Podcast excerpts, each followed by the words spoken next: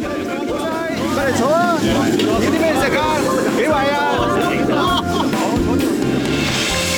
尝一盘焦点新闻，来一杯文化洗礼，加一点酸甜苦辣，包一锅人生百味啊！港式大排档，挡不住的香港大小事。黄美明制作主持，每周五下午三点、晚上十点准时上菜。好好美呀！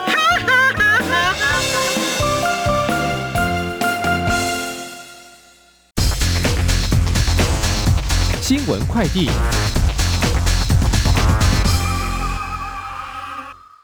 这里是中央广播电台台湾之音，听众朋友，您现在所收听的是《港式大排档》节目，我是主持人美玲。好，不知道您有没有注意到呢？最近香港掀起了一股爆买潮，而被买爆的对象呢，就是知名的连锁商店阿布泰生活百货。好，原因呢是在上个星期四哦，香港的海关就怀疑呢，阿布泰有一些进口的商品没有依法贴上中英文的警告标签，所以呢就没收了大概市值有四十万港币哦，也就是大概新台币一百五十万左右的呃货品，并且呢还拘捕了一名董事。那么事后呢，就有香港的网友呢就发起了。爆买阿布泰呢，来表达对阿布泰的支持，同时也算是呃抗议海关哦选择性的执法。那么连日来也有多家的阿布泰分店哦，都有市民在大排长龙。好，我们知道阿布泰的创办人林锦南呢，他是呃反送中的哦。那么在去年呢，他也曾经参加过民主派的初选。那么外界就质疑海关这一种极端的检控程序呢，可能是跟阿布泰的色彩有关。好，那么香港民众这一股爆买潮呢，也算是一种公民抗命行动的展现吧。最近有一本书呢，就是在分析非暴力的抗争行动。那么其实它的英文版是在二零一六年就出版了。那么它的中文书名是《革命时代：公民抗争如何改写二十一世纪》。好，我们今天呢非常高兴邀请到这一本著作的中文版的翻译者钟宏安先生哦，Edmund 和我们呢一起来讨论跟分享。嗯，非暴力的公民抗争呢，要怎么样来改变社会？好艾利曼你好，你好，大家好。是 Edmund，我想在这边做一个简单的介绍哦。那他是现任亚洲域名注册机构呃 dotAsia 的行政总裁。那同时呢，他也是香港互联网协会的理事，也曾经担任过呢联合国互联网管制论坛筹款委员会的创始理事等等哦，可以说是一位 IT 达人了哈。那 Edmund，我想哈，在这一本呃二零一六年出版的这一本书哦，爬梳了很多，可以说近一百年来哈，从呃美国一直到全世界所发生的一些非暴力的公民抗争的一些论述，可不可以跟我们谈一下？就是说，您当时是在什么样的情况之下会想要翻译这一本书呢？感谢呃，你邀请在这里跟大家分享一下。嗯，就是当年呃，二零一六年，我是在出差，呃，然后经过旧金山的转机的时候呢，呃，刚好在书店里面看到一本书，嗯、呃，看到一本书，它挺有趣的，它英文的名字叫《This is Uprising》，然后封面呢就用了香港。一四年的那个雨伞运动的一张很经典的呃图片吧，啊、uh -huh.，然后就吸引了我了，然后就买了，买了以后呢，以为会讲很多香港的事情，结果不是，uh. 结果是 讲全世界的不同的嗯社会运动的一些经典的案例，它很吸引我的，特别就是它的故事性。跟很多那种工具书不一样，就是不是很刻板的讲那种呃理论啊，或者是历史分析啊那种事情，它是很有故事性的，就是讲那些人物他们心里面在想的事情啊，怎么会怎么会走向这个街头然后后来得出的一种呃呃理论，后来是应该是怎么样？所以那本书应该还可以说是真的是深入浅出，然后情节非常紧凑的一个手法去去显现出来，所以。让我只是从坐一程的飞机从旧金山回到香港的时间也差不多看完了整本书，突然就是觉得很想就是把呃翻成中文，让华文的读者能够能够欣赏到这本书吧。这是一对兄弟他们所写的，对不对？他们是大概他们的背景是怎么样？个人来讲，也不能说是跟原作者非常的熟悉。嗯哼。不过就是呃，回到香港之后，就是就呃，马上跟他们去联络。想不到他们很就是，特别是 Mark，呃，他很很快就答应了，呃，让我把这个中文版翻译出来。嗯。呃，Mark 跟 Paul 其实都是呃。活跃分子吧，就是、oh. 呃，就是推动不同的不同领域社会运动的，的对，oh, 不同领域社会运动。呃，Mark 他比较是学者形式的，就是作，他是一个作者，他是主要的作者吧。Mm -hmm. 然后，嗯，他从事的主要是政策的研究方面的。然后 Paul 呢，他是比较呃行动型的，有一种抗争者训练的那种项目的，他他叫那种 momentum，我、嗯、我里面翻了叫势头，就是气势的势、嗯，就是头势势头的一个那个。呃、嗯，概念，他也是做那种训练的工作。嗯哼哼，好，所以他们等于这个 Angler 兄弟，他们也是实物理结合理论的，把这个非暴力的公民抗争运动来做一个很棒的一个整理哈。这本书里面啊，作者他强调的是这一种非暴力行动应该是在二十一世纪啊，是一个非常重要的来重新塑造。政治生态，或者是说改变社会的一个力量，但是其实我们当然以前都念过书嘛，就是国父呃孙中山就说，那我们要革命就是要有非常的建设，要先非常的破坏啊。那 Edmund 你怎么看他们的这样的一个论述呢？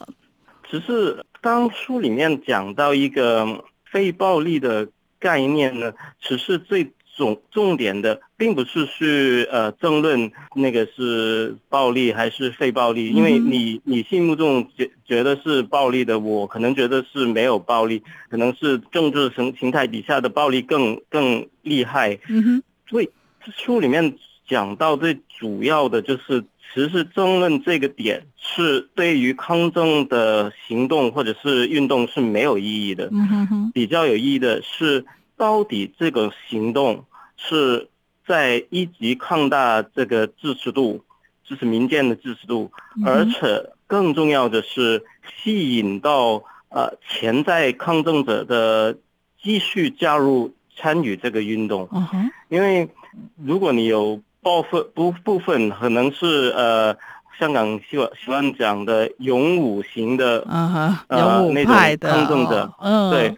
如果勇武派能够扩大这个支持度，能够吸引到更多人来参与关注，嗯、那其实它能够呃形成一个叫勇武效应吧。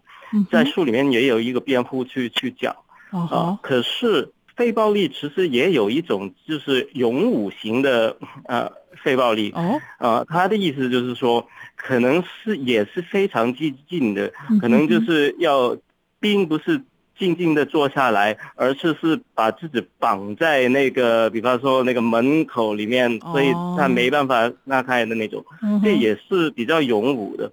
而且你你回看香港，比方说二零一九年的时候，有的人在堆那些砖头，在街上面堆那些砖头。也算是勇武吧，嗯，可是也是很 非常 非暴力的，嗯，所以呃，那个勇武效应是最大的呃一个部分，而且它着重的所谓非暴暴力，其实是应该说是策略性的非暴力，而不是以前所谓的和平主义。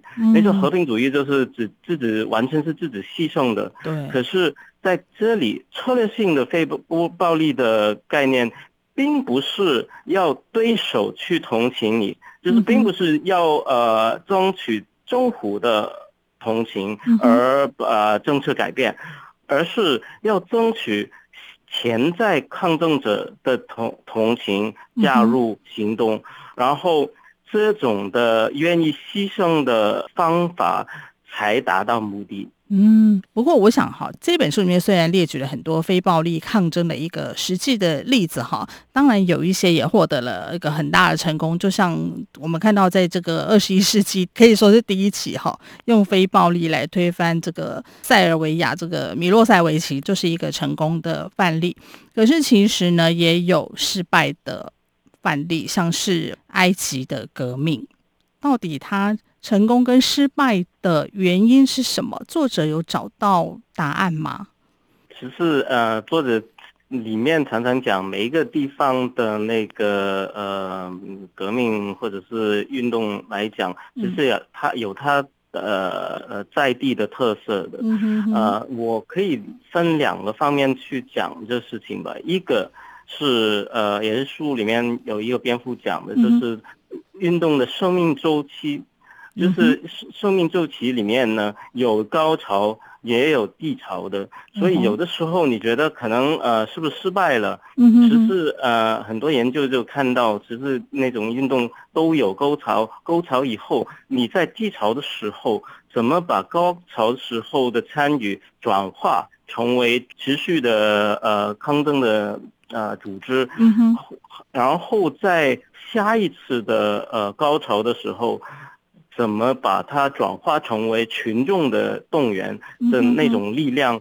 其中一个案例就是，呃，甘迪他在印度的时候，他有那个食盐长征，嗯，他跑了几十公里的路，跑到海边，嗯拿起一一些食盐，哦，好像没有什么东西。然后后来虽然他。他成功的牵起了呃全民的这种抗争的活动，可是到最后跟英国去谈判的时候，他连这个盐税这个问题一开始的问题也拿不走。谈判以后呢，那个盐税还在，还是要经过英国去去买这个盐，可是只是很象征性的。让一些穷人去自己在海边拿拿盐就是了。嗯哼。可是这个事件当时是呃很多评论评论都说呃就是很很荒谬啊，就是完全失败了，就是非常没有用了。嗯、对。其实后来历史就看到这一次的食盐长征，其实是大英帝国最后要撤离印度最重要的一个转捩点。所以，嗯、呃，有的时候，呃，很难这样讲的。嗯哼。第二部分想讲的就是，呃，比方说你看到呃埃及的那个情况，其实，对，在大型的抗争成功以后呢，嗯、有另外一种力量需要形成的，要不是就就会出现问题。嗯、那种就是比较扎实的那种公民参与的模式，嗯、是参与在呃有效的建立制度。其实这个东西在台湾应该也很熟悉了吧？因为国民党孙中山的革命就是出现了差不多的一个一个问题。你其实搞了搞了几十年，台湾才终于能够走出一个民民主的这制度出来，对不对？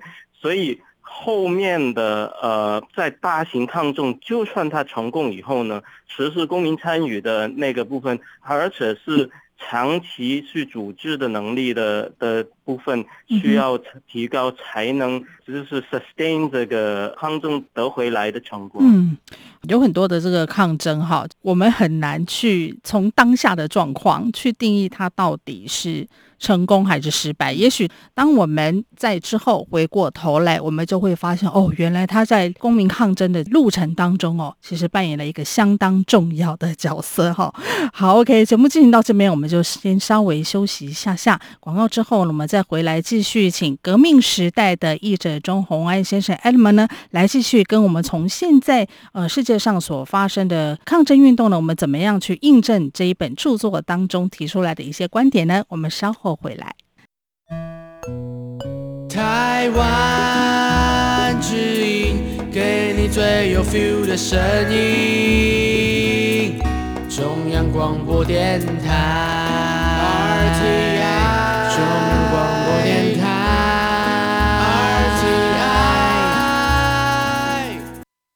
听众朋友，欢迎回到中央广播电台港式大排档的节目现场，我是主持人美玲。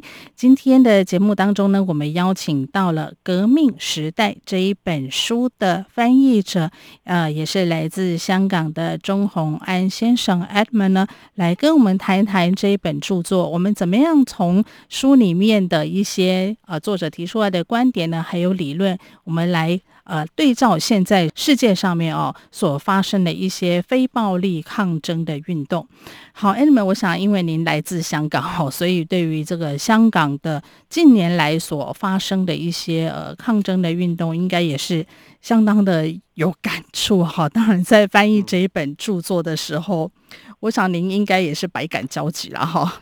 那肯定是因为 嗯，其实我。一六年看这本书的时候，嗯，还没有还没有到香港的二零一九年，嗯，嗯。书里面讲到一些武警时分啊，嗯哼哼，什么那些白人去打那些黑人啊，嗯，比方说那种呃政府怎么呃渗透在那个抗争者里面，嗯、然后呃去破坏啊，嗯，那种情节其实还没有在香港看到，对，可是。呃，一零二零一九年这一亿的书里面的情节都在香香港上演。嗯，好，那我们来看一下这些非暴力抗争它的一个爆发。哈，像这本书里面作者他会认为说，呃，他是经过一个精心的计划，然后呃，他有主张这种非暴力的群众运动哦，并不是随机的，而是大家你我都可以学习的一种改革的一个策略。看到这边，其实我个人哈有一点点的疑问，就说其实有一些事件的爆发呢，它。像是中东的呃，突尼西亚当时的这个茉莉花革命，它就是因为有一个二十六岁的青年嘛，我记得好像是，然后他因为自焚，然后引起很多群众就群情激愤。还有就是像是，因为我在台湾哈，就是台湾的这个二零一四年的太阳花运动，那当时就是因为立法院他要封通过这个服贸的协议，所以就激起了很多青年的反对，然后去占领了。国会，好，那在还有就是香港的反送中运动哦，那么其实这些事情都是在一夕之间就爆发开来。那您觉得说，这跟当时这本这个书的作者他所提出来的观点是有一些不一样吗？还是其实这些事情早就在酝酿当中，只是刚好有这样的一个时刻，这样的一个事件把它激化出来？那种旋风。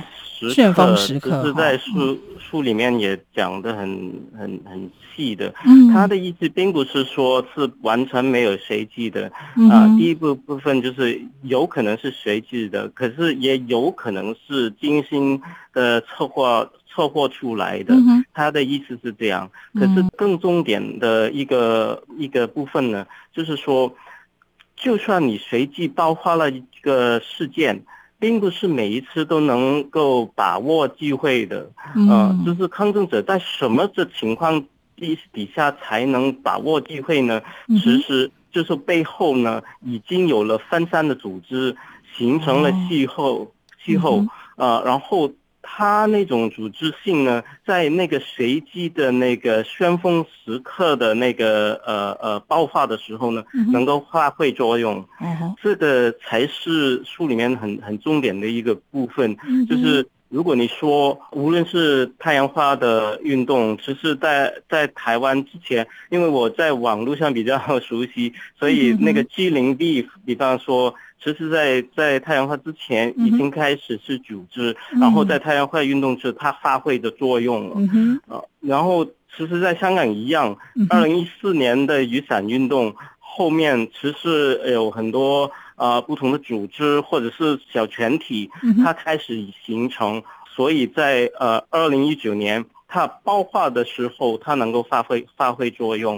啊、呃，书里面也讲到，比方说，呃，无论是呃讲这个 anti-nuclear 的呃运动，或者是呃那种同性婚姻啊平权的运动，嗯、它一开始的时候，就算有爆发性的一种 trigger event，就是出现了一件事件，嗯、它可是还没有扎实的组织能够把那个再继续退退上去，就是星级、嗯、一级的星级的时候呢，嗯、其实那个运动不能够呃提到更高参与的那个程度。嗯、他的意思是这样，哦、就是说。很多随机发生的事件啊、呃，而且作为抗争者，不需要守株待兔一样的 去做，就是有的时候，呃，有的呃，突发的事件，有可能是完全随机的，有可能是有有要 plan 出来的。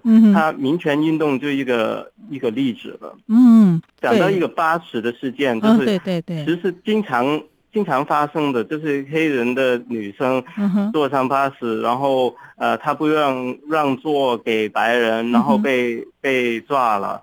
啊，可是某一次他们特意去去做这事情，然后把它拴成就。变成一个运动了。嗯，所以就像 Edmund 说的，其实这一种看起来好像随机爆发的旋风时刻，它的原来的主体应该是有点像这个火山一样哈。其实它一直有在运蓄积那个能量在那边哈，或者说有一个事件去触发它的时候，它就这个能量就整个就喷发出来了哈。那我们回过头来看香港的这个反送中运动哈，它有几项可以说是前所未有的特色，像是它是。无大台哈，就是没有很明确的一个领导组织。那第二个就是说，它是一个 be water 的无所不在的一个形式。还有就是合勇不分哈。那 Edmund 你觉得哈，就是这样的一个抗争的非暴力抗争的一个模式，我们是不是能够说他已经写下了一个前所未有的记录呢？呃。这肯定是的，因为呃，刚才也讲到，其实每一个地方的抗争都会发挥出一种新的行动的模式吧。嗯。哦、呃，就是你刚才讲，好像 Be Water，其实呃是取取材自李小龙的一个 概念，然后在对在在香港这样 implement 出来，然后就是遍地开花这样。我也希望就是作者能够下一版的时候下进去。这刚才讲到，本来这英文的书是没有呃讲香港的，对，只是中文版比较特别，也加进了三四个呃文章，就是讲香港的的情况。也作者方面，其实原作者也非常支持的。他我我在跟他讨论这个项目的时候，他已经马上说这非常好。其实他自己也是非常。希望接看到这一部分的，只是他跟呃，就是 Mark 跟 Paul，他对于香港的情况不太熟悉，所以就没有没有写太多。嗯哼，啊，可是你刚才讲到就是五大台这个事情，我觉得五。其实书里面也讲到，就是这就算是五大台，嗯、并不代表呃呃没有一个共同的目标。哦嗯、对，就是你你还是有一个共同的目标，嗯、那种呃，其实你如果你看香港。或者是在台湾，应该也是差不多，在文宣的工作上面，在网络上面协调，然后推出来的时候，这个运动的基因或者是运动的 DNA，嗯。其实是是在里面的。啊。所以他在书里面也讲的比较强调的，就就并不是需不需要一个很很有魅力的是领袖来带领，就是那种无大台的，可是运动的那种嗯。共同的目标，还有还有就是运动的那种 DNA 是非常、嗯、非常重要的。嗯，然后最后这个呃，你讲到呃合勇部分，对，其实合勇部分是就是香港，我觉得二零一九年那种一开始就有的那个 DNA，、嗯、就是跟一开始其实是讲这个不割席的，嗯哼，一直从不割。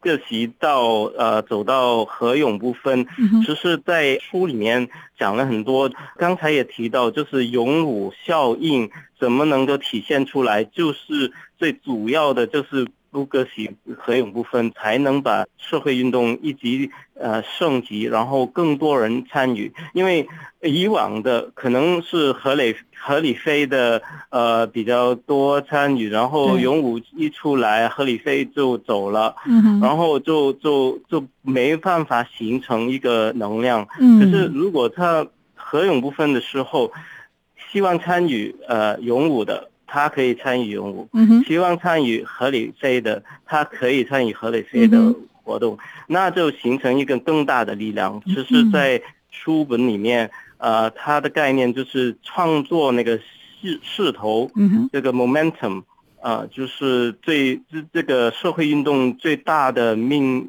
脉吧。嗯。就是兄弟爬山，各自努力哈。嗯、但是其实大家的目标都是一致的哦。